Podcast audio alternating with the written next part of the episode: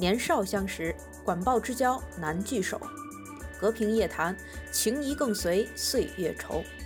佛系聊天，各抒己见，话题随意，紧随热点。每周六晚，不妨放松心情，听我们三个碎碎念。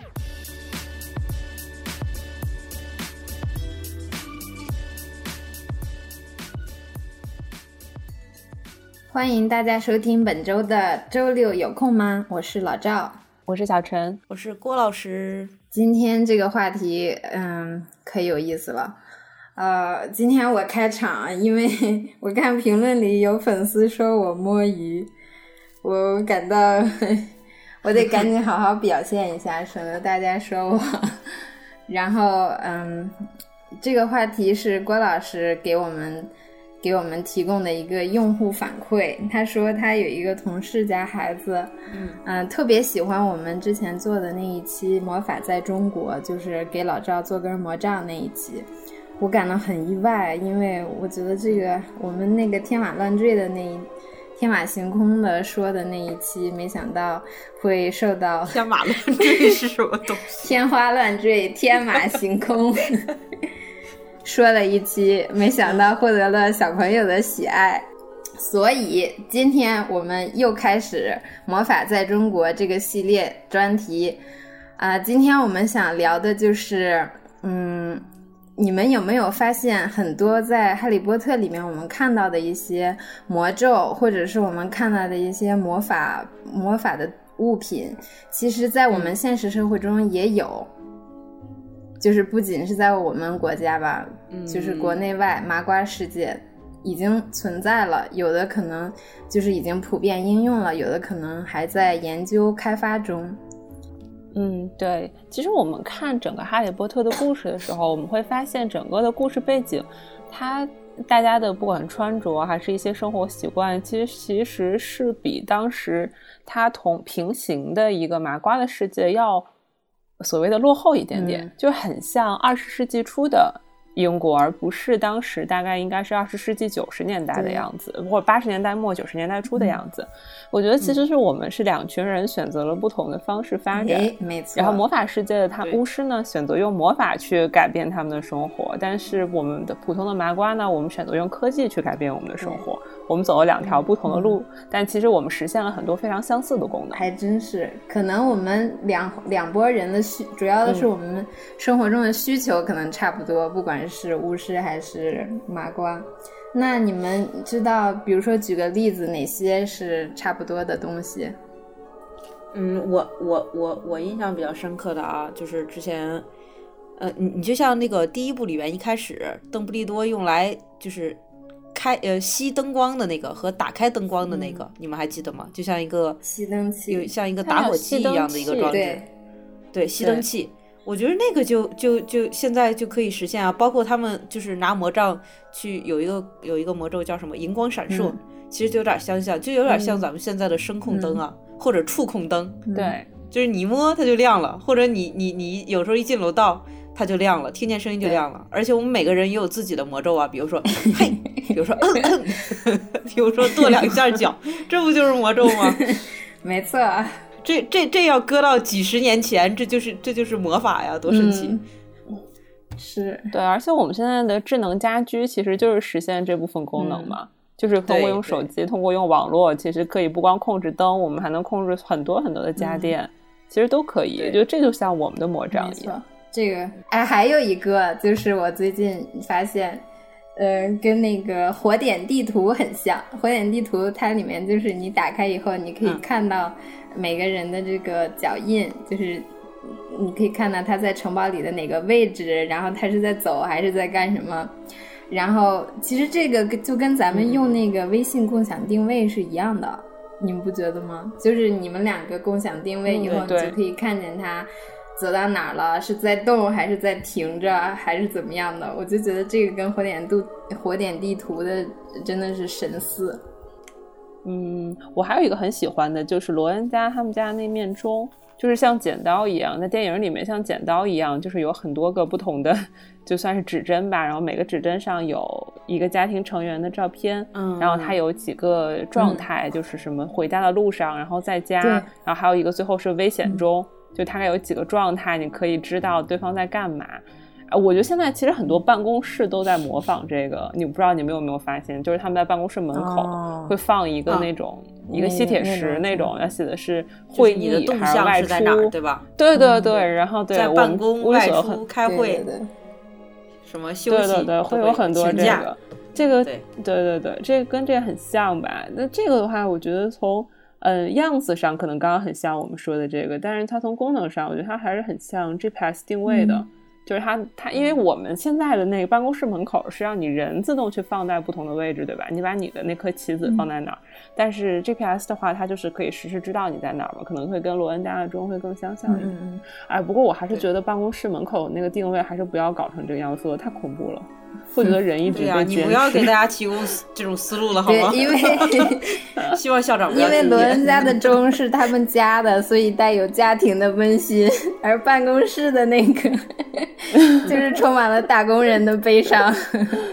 对，但是你看现在小朋友们的电话手表，其实就有点类似，他他 GPS，然后家长就能随时看到他在哪儿，还在哪儿停留了。嗯嗯嗯嗯嗯嗯，其实。嗯，其实刚才这么一说的话，还挺多的，对吧？我们一开始觉得，哎，我们得好好想一想。这么一说也挺多，而且现在还有一些正在研发中的这种，呃，黑可以说是黑科技的东西吧。看起来其实就像我说的一样，搁到几十年前甚至几百年前的人们看来，就像黑魔法一样，就像魔法一样。嗯，只不过现在有一些东西呢，我们还在可能还在研究的阶段，就是我们想象力已经到了。我们就差实现它了，比如说你们记不记得，呃，哈利波特的爸爸留给他的一个隐身衣，然后哈利哈利波特就是多次使用这个隐身衣去，呃，去一些他想去但是不能出现的这些地方。嗯，但是其实现在隐身衣，隐身衣我不知道开发出来没有，似乎也刷到过类似的微博，也有过类似的研究，但是我像什么隐形飞机啊，就军事上用的似乎比较多吧。这个我记得我也刷到过，就是。关于隐身衣的衣服，但是我不记得他是怎么说的了。王博士，要不你跟我们讲一下关于隐身材料啊，或者是隐身衣啊？王博士专业领域，对，可以可以。我我我我就是用，终于用到了我大学时候学到的科科目，然后 也算是那个什么不浪费之前上的课吧。这个其实是一个材料学的问题，嗯，或者也不算吧，也是一个物理的问题。就是我们先要知道，其实我们能看到一个东西。其实是因为光通过光照到这个物体之后，光它就是这个物体阻挡光之后反射到我们的眼睛，我们才能看到它。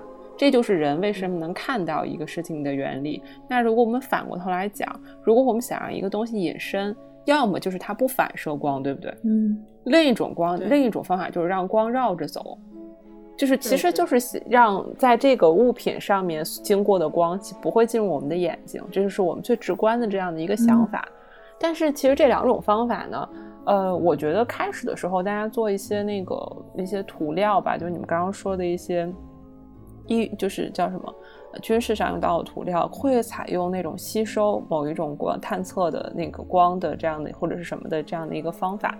但是其实如果光完全被吸收的话，我们会在一个地方看到就是一个空洞。就是我发现这个东西就是那块什么都没有，它不是真正的隐身。隐身其实就让我们只是不看到这个东西，但是周围的一切其实都还是连续的，对吧？就是我们只是这个东，就是我们想看到的东西没有了，但是我们的背景该看到还是要看到。所以说，我们如果要想要去做吸收的话，我们还要做一个工作，就是说我们要让这个物体本身能够反射出它的背景里面所有的内容。这样的话，我们才能看到的，这好像它是没有的，或者是我们就要用第二种方法，就最直观的，就是我们改变了光的路线，我们让光绕过了，就绕绕过它，这样的话就不会能够看，就不会看到这个我们想要隐身的这个物体。其实这就是两种那个去制作隐形材料的一种思路吧。所以呢，就是，但是如果我们想让光绕着走这件事情，不是一个简单就可以完成的，因为我们都知道光是沿直线去传播的嘛。对，我们要让光绕着走的话，要么就是改变这个材料本身的特性，要么就是改变光在就是就是传递的过程中的一些路线。然后一个是，如果想让光绕着走，这个材料就是说本身能让它产生这个特性的话呢，这种材料我们叫它左手材料或者是一种超材料。嗯，那就是说现在关键是要造出这种材料，然后用这种材料就可以做，再用它做的东西就可以隐身了，是吗？对对是这样的。其实现在我觉得隐身衣的最关键的问题就是材料问题，嗯，就是它并不是一个特别技术层面的一个就是什么设备的光路设计的问题，不是，它其实还是材料本身的一个问题。包括现在我们想让舰船去隐身，然后都是想去做涂层啊什么这一些嘛，其实到归根到底都是一个材料问题。但是为什么我们现在其实还没有所谓真正的隐身衣的原因，就是因为。其实我们现在的隐身技术只能做到在某一个频率上的隐形，就是我们只能做到，比如说超声波雷达，就是在超声波这个频频段的隐身，或者是红外探测的时候，在红外波段做一个隐隐形，这个都是军事上它会很有用处的。但是红外波段跟雷达波段没有没有用，为什么？因为我们人眼。看到了可见光不在这个频率里面，它虽然雷达上探测不到，但是我们肉眼是可以探测到。其实跟《哈利波特》里的隐身衣还是很不一样的。那为什么可见光的很难？是因为白光其实它是由它是由七种颜色的光就是混合而成的，所以它包含了很多个频段。对，我们要在所有的频谱上全部都做成隐身，这个难度是非常大的。这个就是我们现在条件遇到的一个困境吧。但是也不是没有，就是也有文章，因为我之前搜过文献嘛，也有人做过。就是我们会发现，他用一个铅笔，这个这个实验好像当时还挺多新闻报道的。然后就放在一个棱镜，他做了一个小设备，放到棱镜那儿，然后你会发现钢笔的那个铅笔的下半部就消失了。哦。但它这种方式其实就是可见光嘛，这个跟我们很像。但是它其实并不是通过材料本身，就它没有一个什么所谓的涂层，它其实是设计了一个。嗯，装置，这个装置是由六块棱镜拼成的，然后中间是一个小的隐形区域，就是你把你的你的那个想要隐身隐身的东西放在那个小的区域里面，那个区域里面你你它就可以隐身掉看不到的。那也行呀，那隐身衣不就是把人放在那个衣服里面吗？那你要是把这个材料做的足够大，大到能够把我包进去，那样那样行吗？对，是是是这样的，是，但是它这个设备首先还是要三块，它要要六块吧，六块它叫什么？嗯，它叫那个双折射晶体，这个晶体的造价特别的高，就是需要定制的。然后它的那个实验里面，不光是需要这个几块晶体，在那个隐藏钢笔的实验里面，它还要把这一个设备泡在一种油里面。就这个油本身，这个材料的折射率也是跟它那个晶体相匹配，再把所有的参数全部匹配过之后，才可以达到这个隐身的效果。好复杂。但他们后来也好像设计过一个更简单的，对他们后来设计过一个更简单的，是用水当这种介质，但是也是要匹配你那个双折射晶体的那个折射率才可以的。嗯，所以说。这件事情是比较困难的，就是真的要把它从一个实验室的设备做到一个隐身衣，确实是非常困难的。因为你隐身衣你还要能穿，对吧？你不能是个盔甲。所以总结一下，就是我们现在做这个隐身衣，不是没有思路，呃，不是没有方法，只是缺少材料。然后有某某些方法也不是缺少材料，主要是缺少经费，是吗？太成本太高了，条件太也不能是经费，还不能做到优衣库那个水平，三十九块九一件。然那那就是这隐身衣复杂一点，但是刚才我说那个隐隐身的飞机，这个好实现吧？就是军事上，我们我们这军事上投入经费应该够了吧？而且而且听说已经有实现的了。对，因为军事上的隐身其实跟现实生活隐身不一样，就像刚刚我们说的，我们想的想要的隐身是肉眼看到可见光下面的隐身，但军事上的隐身。对吧？你飞机那么远，舰船那么远，你不可能可见光去看，就不可能肉眼或者什么去看。大家都是用雷达或者红外啊这些东西去，就是这些这些方法。而且有的飞机是晚上飞的，必须要这种特殊的东西来探测，都更先进了。所以包括不光不光是舰船、飞机，还有导弹，对吧？还有这些设备，其实它都需要隐身。嗯，但这个的话，因为我们需要绕过的就是，嗯，雷达或者红外设备，其实它就是一些特定波长的一些设备。这些的话，在隐身的技术，它还是比较好实现的，相比肉眼的这样的一个可见光隐身。哦，嗯，比如说现在的话，我们就讲一个雷雷达的话是比较常见的。然后我想给大家介绍一个红外探测的一个隐身，就是红外探测其实是仅次于雷达比较多的一个探测手段。它不光是可以，嗯。被动的，就是进行就是观测，它不光是以观测，就比如说一些舰船，它还可以观测人，因为人本身它也会，就是因为人本身它有温度啊什么，它也会向外散发那个红外线嘛，所以它也是可以去测量的。还有一些设备，比如最简单就夜视仪，其实这些都是用的红外探红外探测的技术。现在有一种隐身衣是红外隐身衣，它其实是一种。嗯，我觉得还算是可以给大家就是比较接近的吧。它可以在红外红，就是可以在红外线的观测模式下隐身。它是由多种的那个涂层的织物复合而成，它真的是一件衣服。嗯，它的那个基部的话，就是基采用的是那个多孔的尼龙网，表面镀银，然后它还会在基部上面就是粘不同的红外发射频、发射率的布条，然后就是说。嗯，它可以还可以控制布条表面，就是涂层面积大小跟形状啊这种的，就是你不管通过这些调节就可以让，哦对，还有它布条一端是可以自由飘动的，所以这个衣服 就可以让隐身的时候可以让你你呈现出来这个红外信号跟背景是一致的，嗯，这就是刚才我 说的隐身，隐身，嗯。就是这种红外的摄像头或者什么扫描是扫描不到你的，扫描出来你和背景，对，他其实能看到你，但他看到的你，对对对，他看到你跟周围是一样的，那你自然就不不不存在了，对吧？就是晚上的时候用可以，这大白天走 走走走在敌人面前还是挺大眼的这一身，而且穿 的是啥呀？晚上了换上它，浑身飘布条。对，因为呃红外太招摇探测主要也是晚上嘛，对吧？嗯，对对对，所以这个的话，其实就很像我们最一开始说的，它主要是其实隐身并不是什么都看不到，隐身是把你当做看作跟背景一样，从而没有办法分辨出来你，这个是隐身。Airplane，嗯，对吧？隐身其实就像变色龙一样，它不是凭空消失，所以就是这个的话，是我我搜到的一个跟隐隐身衣比较相算是最相近的一个可以穿在身上的衣服吧。就是，反正剩下的就是还有一些所谓概念式的那种，嗯，就比如说什么，呃，我在这边弄一个显示屏，对吧？我冲着你是个显示屏，然后我后面放放放映的是我背后摄像机摄的东西，这样的话就是等于你前面一看它是后面的，然后你以为是透明的，其实但是换一个地方就这种就是是吧？比较概念，这是魔术啊，这不是魔术吗？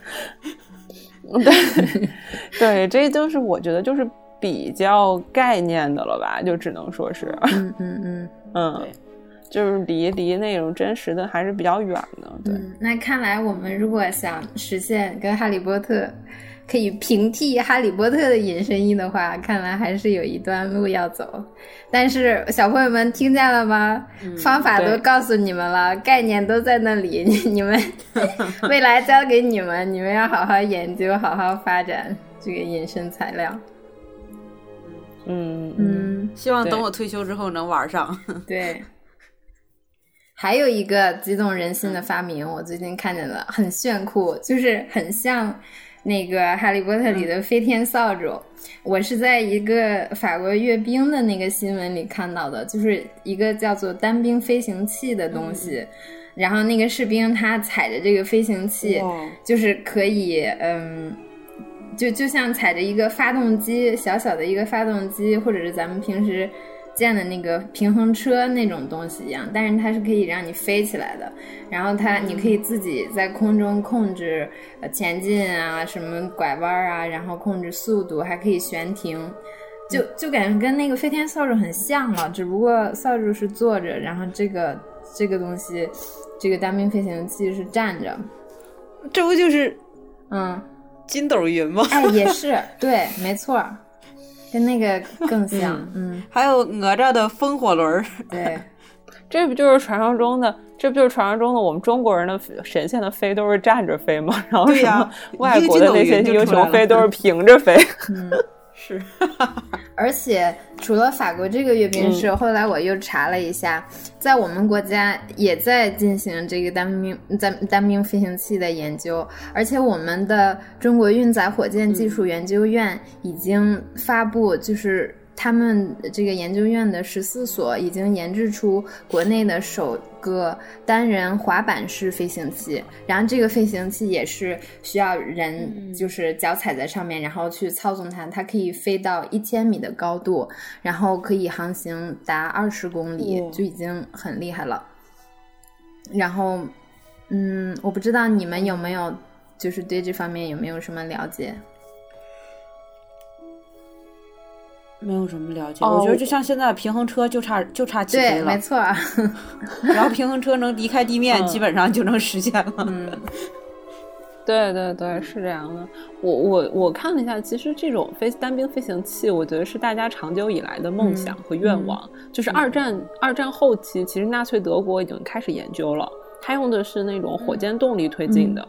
然后反正，但是这个因为德国战败嘛，所以这个实验后面就搁置了。二战结束之后呢，美国其实也开始研究。它怎么说呢？嗯，早期的单兵飞行器都是火箭燃料，但它只能工作十几秒。但现在呢，因为这个研究其实也在不断持续嘛，采用的都是喷气动力的，能飞几公里，但是还是一个不太能达到我们的需求吧。但是它大家还是在不断，每每个国家其实都在做这件事情。嗯。对，其实还有一种和飞天扫帚，嗯，功能比较类似的就是滑翔伞，嗯，或者是那种三角动力翼。滑翔伞，我觉着现在现在有有的地方都可以玩滑翔伞，是可以玩，但是滑翔伞是是那种就是你跳下去，然后它就只能在靠空气动力，它是没有自己没有动力的，也没有这个发动机，对吧？嗯，就是有有一群法国的滑翔伞爱好者，他们就是也想到了这个，他们就给滑翔伞加了个小型的发动机，然后这个滑翔伞就相当于变成了有动力的这种小飞机似的。而且有英国人曾经用这种动力的动力的这种滑翔伞飞越过了喜马拉雅山，它最远的飞行距离记录是一千一百零六公里。哇，这就相当于基本上可以支撑你的这个你你想要出行的距离了。然后这个动力三角翼就相当于是有动力的三角形的滑翔机，嗯，它是可以折叠、可以拆装运输，就用起来就更方便。嗯，其实这个都已经有实现了。嗯，然后我们这个单人的飞行器，刚才说到的，它也有用于实战的这个这个这个这个案例啊，就是在一九八七年在中东，呃，一九八七年的时候，以色列占领了黎巴嫩呃南部的这个安全区，然后当时。呃，这个艾哈迈德·贾布里领导的巴勒斯坦解放组织，他就想报复嘛，所以他在这个地面上，呃，以以色列军就在地面上设防，但是他就他就很难穿越过去嘛，所以就是从空中进入，就是他当时想到的一个思路。然后就是有两名，呃，这个成员就从巴从这个黎巴嫩的南部起飞，然后带着他们的武器，驾驶着这个动力三角翼，就向以色列。就是可以说算是突袭过去吧，嗯，然后也是成功了，就是有成功的案例。嗯，可能现在也是还是停留在军事军用里面。如果哪天能推广到民用的话，想象一下，那咱们也可以打魁地奇了。安排，对呀。就是翅膀宽点儿，反正就是对，管它是那个滑翔伞还是这个单兵飞行器呢，身上披着还是脚下踩着，只要能能飞起来就行。嗯嗯 嗯，我还看到过一个，就是也和《哈利波特》里面很像，但是它也是一个概念性的产品，就是在《哈利波特》里面，哈利要去那个水下。就是去找人鱼蛋，他要在水下待一个小时。当时，呃，他的方法就是吃了一个叫做三囊草的东西，就可以长鳃，就是短暂的一个小时能长出鳃来，然后他就可以在水下呼吸。嗯，现在我们其实潜水的装置也也有很多各种各样的，就是比较常用的，就是背那个背一个那个气瓶下去，对吧？对，然后。嗯，现在就是有人提出一个叫做人工鳃的装置，它就是比那个呃那个潜水现在我们常用的氧气罐啊这一套的潜水设备要简单的多。它就是一个呃一个像 V 字形的一个小的装置，然后这个 V 字形的中间这个这个部分是一个气嘴儿，然后你用嘴叼住它，然后两侧的那个。两个 E 是是一个发动机加上那个就是压缩机加上过滤膜，然后它的原理就是它通过压缩这个水，然后并且过滤水里面的氧气来供给人的呼吸，就是它是嗯就不用自己背氧气下去了，它是想要把这个水中的氧气给它过滤出来，然后供给人呼吸，就有点像就跟一个人工鳃是一样的。但是这个也是目前还没有、还没有嗯真正能够实现。主要问题就是它的那个嗯功率不够，因为水中的溶氧量还是比较少的。如果你想要供给人的呼吸的话，你就需要一个非常高效的这个压缩装置。还有一个就是它在水下的时间很短，也是这个供能的问题。如果你想要在这个时间里面超强的压缩的话，那你这个设备就需要很多能量，但是它这个能量是可能只现在只够人使用二十分钟在水下。然后另外一个就是这个气体的成分，从水中过滤到的气体是否满足人的呼吸的要求，这些都是它目前面临的一个问题。嗯，其实我觉得最早有人工鳃的一定是孙悟空，对，他想下去就能下去找西海龙王坐一坐。我说这个人工鳃要是能开发出来的话，我们就就是在水下也实现了自由，嗯就不止人类就不只能在陆地上这样活动了，对不对？没错，这比而且现在这个听起来比现有的这个潜水装置都简单的多。嗯对，便就嘴里一叼就下去了。对啊，以后连海底都不能阻止人类了。嗯，以后我不是有句话说，只要有太阳照到的地方就有中国人，以后太阳照不到的地方也不好说了。嗯其实前两天我看新闻，刚有一个深海探测的中国的一个成就，是在在那个，嗯、那个叫什么亚里啊，叫什么，嗯、叫什么海沟那个马里亚纳海沟那个亚里什么纳海沟，马里里亚纳，对对对对，在马，对对对，那 突然真的脑子不好使。对，在马里亚纳海沟做的那个实验嘛，就是那个深潜的一个项目。哇哦，嗯，对，阳光照不到的地方已经有中国人去了。嗯，牛逼，鼓掌。王博士，你接着说。嗯。对，其实说起来，所有的魔法，我最想有的功那个一个能力是幻影移形，我跟你一因为我太爱样，睡懒觉了。我太想有我也是，我就不怕早上迟到了，我至少能多睡三十分钟。嗯，瞬移，对，对对对，我记得我们上第一节量子力学课的时候，在大学的时候，老师就跟我们说了这个幻影移形这件事情。嗯就是在物理学上，其实是理论上和实验上，其实都是可以实现的。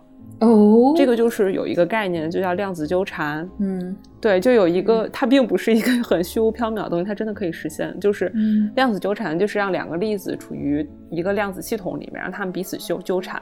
这样的话，即使它们离的相距的距离非常的遥远，它们依然可以发挥作用。嗯，然后现在的话，我们有应用这项技术有有一个应用，就叫量子隐形传态。就是这个这项技术其实就是通过量子纠缠这样的一个理论或者概念，实现了一种全新的通信方式。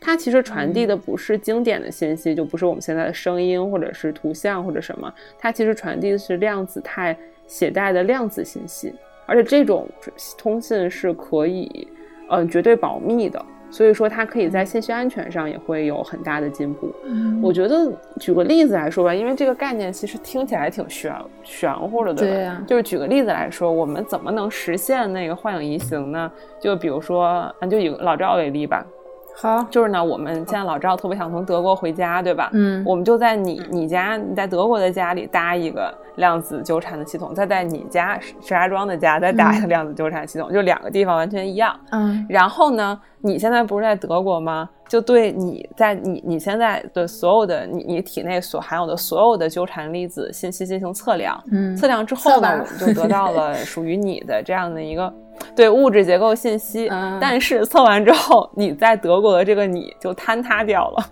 就是消失了，就不是你了。然后这样的话，我们把收集到这个信息再发送到你石家庄的那个家的那个量子纠缠系统里面，然后在石家庄就根据这些信息，就再重组出一个你。等会儿，所以的话，你就实现了从德国到石家庄的这样的一个转移。嗯，这这就是一个哲学问题了。那此时的老此老赵是彼老赵吗？对呀，对。对对对，这就是这这就是 相当于是剪切复制了，对吧？就不是复制粘贴了。对对对，砸碎了复制。我我也不需要你，这是叫砸碎了复原的。我倒不需要你复制我，我就想知道我这两个我是不是一样的，剪切又过去。对，这其实就是我们当时上那个量子力学课的后半节，老老师在跟我们讨论这个哲学问题，就是新组成的你还是不是真的你？就是这个方法存在一些人人的那个道德伦理上的一些问题啊。但是这就是物理能够实现的，可以让我们实现瞬间转移的一个理论基础。现在的话，其实我们是能够实现量子，就是粒子级别的，就一个粒几个粒子的这样的一个转移，好像是可以的。然后，但是。真的可以，真的有实验已经做到了，就是可以让它在一端，然后再到另一端，可以在另一端重现出来这样的一个状态。但其实实际上原本的那个粒子已经按说的是坍塌掉了，它其实就是没有了。嗯，然后出现在另一端的那个粒子只不过是和它一模一样而已。嗯，但也不是。但是是这样的，就是。粒子呢，本身粒子在没有测量之前是无法知道它的状态的。嗯，就是这个问题就在讲，就就就就就就绕了。就是其实你在没有测量之前，永远无法知道一个粒粒子的状态，所以也不存在一个所谓的消失跟不消失这样的一个概念。嗯。他只是，但是他在这个状态不在这个状态。我还有一个只能说是呃，组成老赵的这些例子。我还有一个问题，你要是想在另一个地方把我再组出来，得需要原料吧？你这个原料是怎么怎么来的呢？就是你已经知道我这个人这个复杂的粒子状态了，但是你要怎么把我造出来呢？用什么造？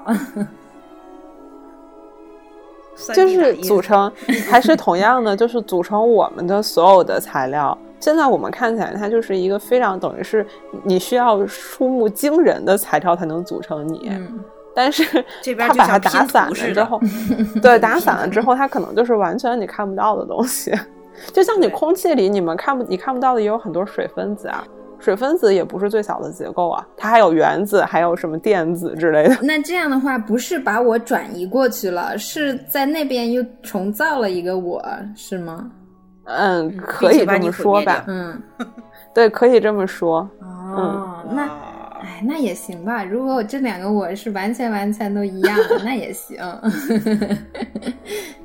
对，其实它就是。他们就叫那个坍塌成原始物质，嗯，就是这个就是所谓的消失了，嗯，对对对，就是你你现在细胞什么，它绝对不是最小，你还可以坍塌成更小的。节目贡献可太大了，上一期是给我做魔杖，这一期是怎么把我打碎了，然后再在那边再重造出来，多好呀！最先进的技术都先让你体验，你不开心吗？嗯，好，小朋友们听懂了吗？未来就靠你们了。这个是能不能瞬移，我们这些阿姨们能不能瞬移，就靠你们了。对对，其实现在呢，我国比如说一六年发射了墨子号的卫星，用于太空中的量子信息传递的研究。其实就在今年的六月十五号，一支联合的科研团队就利用墨子号实现了千公里级别的量子纠缠态的密钥发布。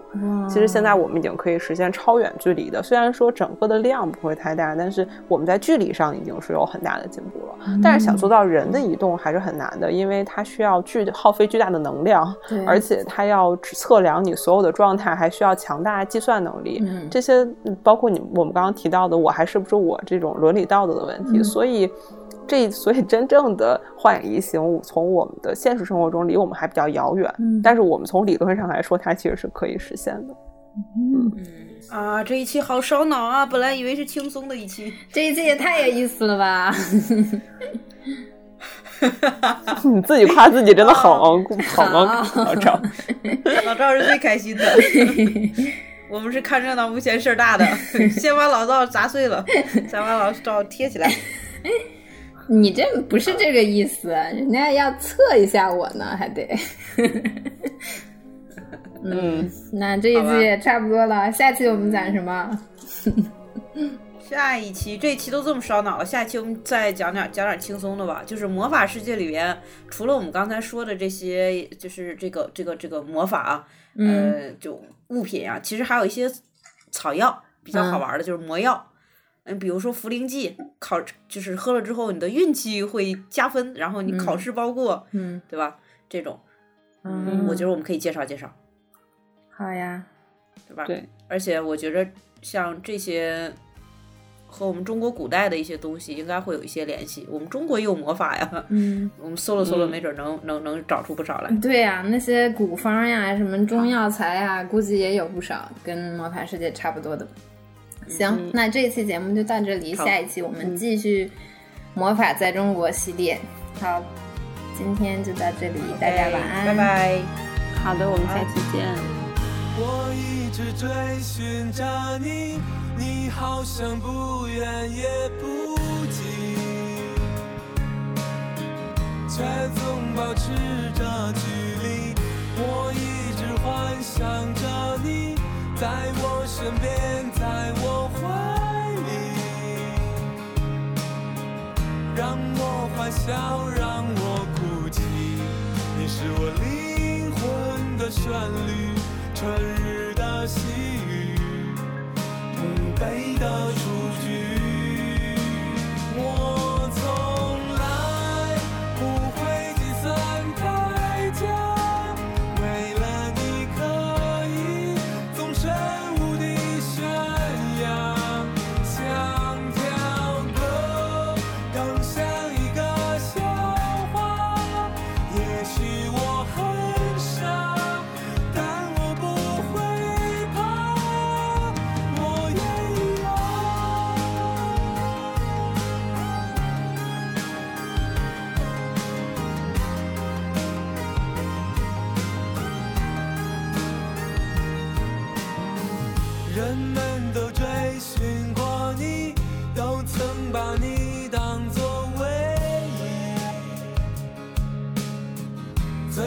却无能为力。人们都幻想着你，幻想你依偎他怀里，一朝拥有，一老永逸。可是你不为谁守候，不承诺永久，不轻易。